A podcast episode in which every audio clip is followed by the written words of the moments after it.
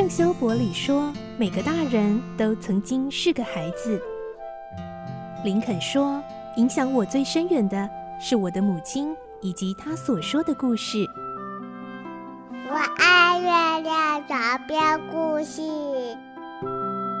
晚安，月亮床边故事。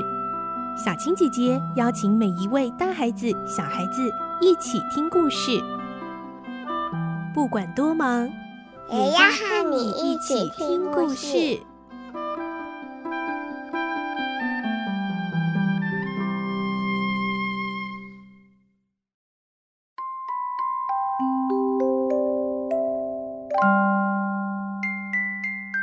晚安，欢迎你和我们一起听故事。我是小青姐姐。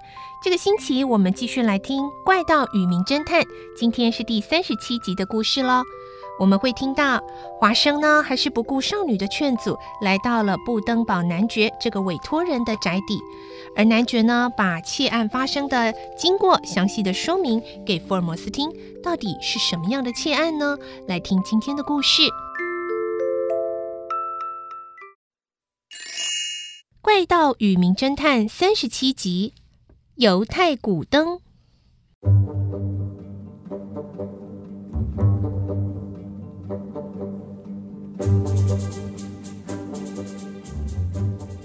市民们对怪盗罗平可以说是又爱又恨，因为一方面他神出鬼没，四处犯案，让人觉得害怕；可是对于罗平总能潇洒脱逃，作风又是绅士优雅，这一点又大受市民喜爱。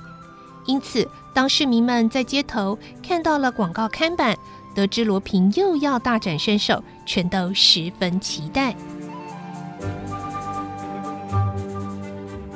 尔摩斯心想：这么一来，我得小心啊！一个不留神又中了他的圈套，会被全巴黎人嘲笑。我得沉得住气呀！福尔摩斯不断的告诫自己，冷静的说：“华生，马上叫车，我们走吧。”于是华生招来了一辆计程车。福尔摩斯对司机说：“司机先生，麻烦密旅街十八号，谢谢。”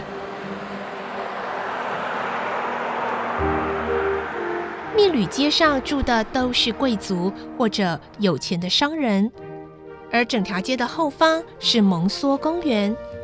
在街上，其中最大的、最豪华的是十八号的大宅，也就是登布堡男爵的住处。它的前院就像一座小公园，左右两侧还有厢房，后院的树丛则是跟公园连接成一片了。福尔摩斯和华生按了门铃。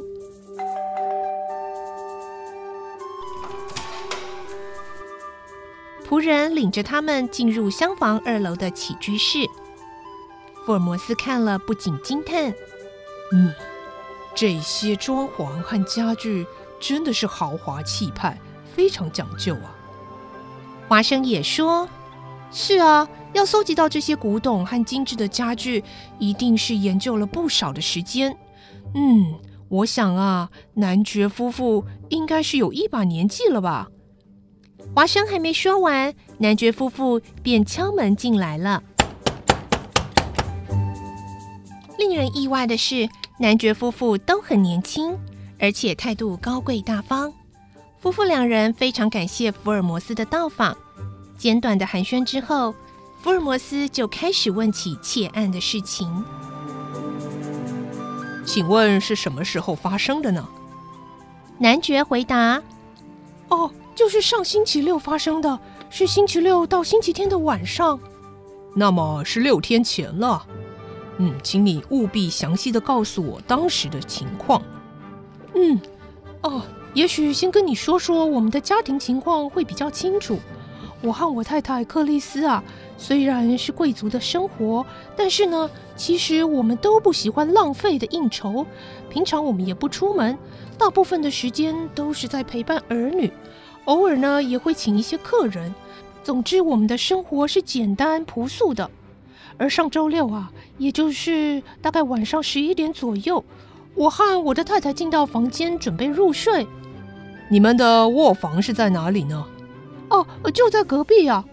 呃第二天早上呢，我起了大早，克里斯还在睡，我先悄悄地到了这间起居室，结果我看到窗户竟然是开着的。会不会是仆人开的窗呢？不会啊，每天早上除非我按铃，仆人是不会进来这里的。而这里和隔壁的小房间相通的门也会从这里上锁，所以一定是有人从外面敲开了窗户进来的。而且我发现那个上锁的窗户玻璃被割破了一小块啊！小偷一定就是从破洞把手伸进来，然后打开窗户上的门栓。嗯，所以你认为是这样吗？嗯，应该是这样，没错吧？铁栅栏里外都有花圃，那个土壤上啊，还有梯子印过的痕迹呢。您可以去看看哦。还有，在这个栏杆上。也有发现梯子靠上去的擦痕。嗯，我想请问一下，后方的这个蒙梭公园晚上会关门吗？嗯，不会耶。而且就算关了，还是能够从旁边就溜进这个院子的。隔壁十四号正在施工，所以啊，要从那边进来更是轻而易举了。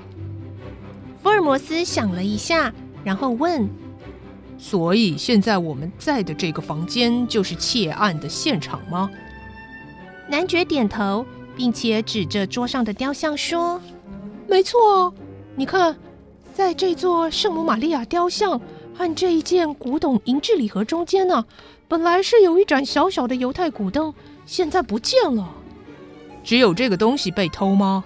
没错。那小偷一定知道这是价值连城的宝物。”嗯，犹太古灯是什么样的东西？那是一个古代的铜制的油灯，那装油的灯盏有个把手，灯盏下面有两三个尖嘴，哦，可以夹住灯芯来点火。那听起来是很普通的一盏灯啊。古灯的确是不值钱，但是呢，它有个可以藏东西的地方。我和我太太把一个珍宝藏在里面了。那是一个用黄金雕刻的怪兽，全身镶着红宝石跟翡翠，所以价值不菲啊。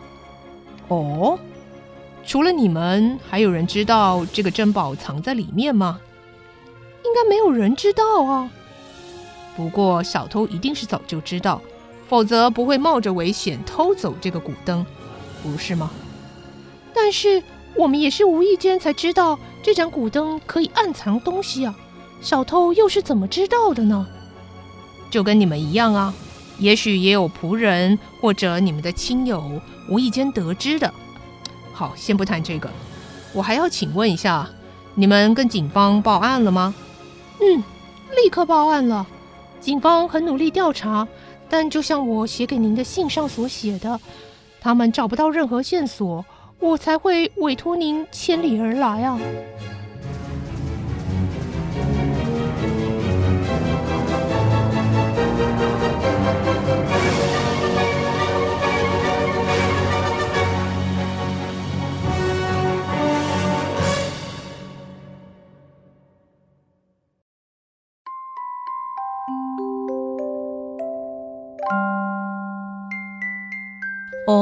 原来是一个有关犹太古灯被窃的案子呢。嗯，现在呢，知道了详细的经过，福尔摩斯下一个动作会是什么呢？今天的故事先听到这里，明天再继续来听喽。我是小青姐姐，祝你有个好梦，晚安，拜拜。小朋友要睡觉了，晚安。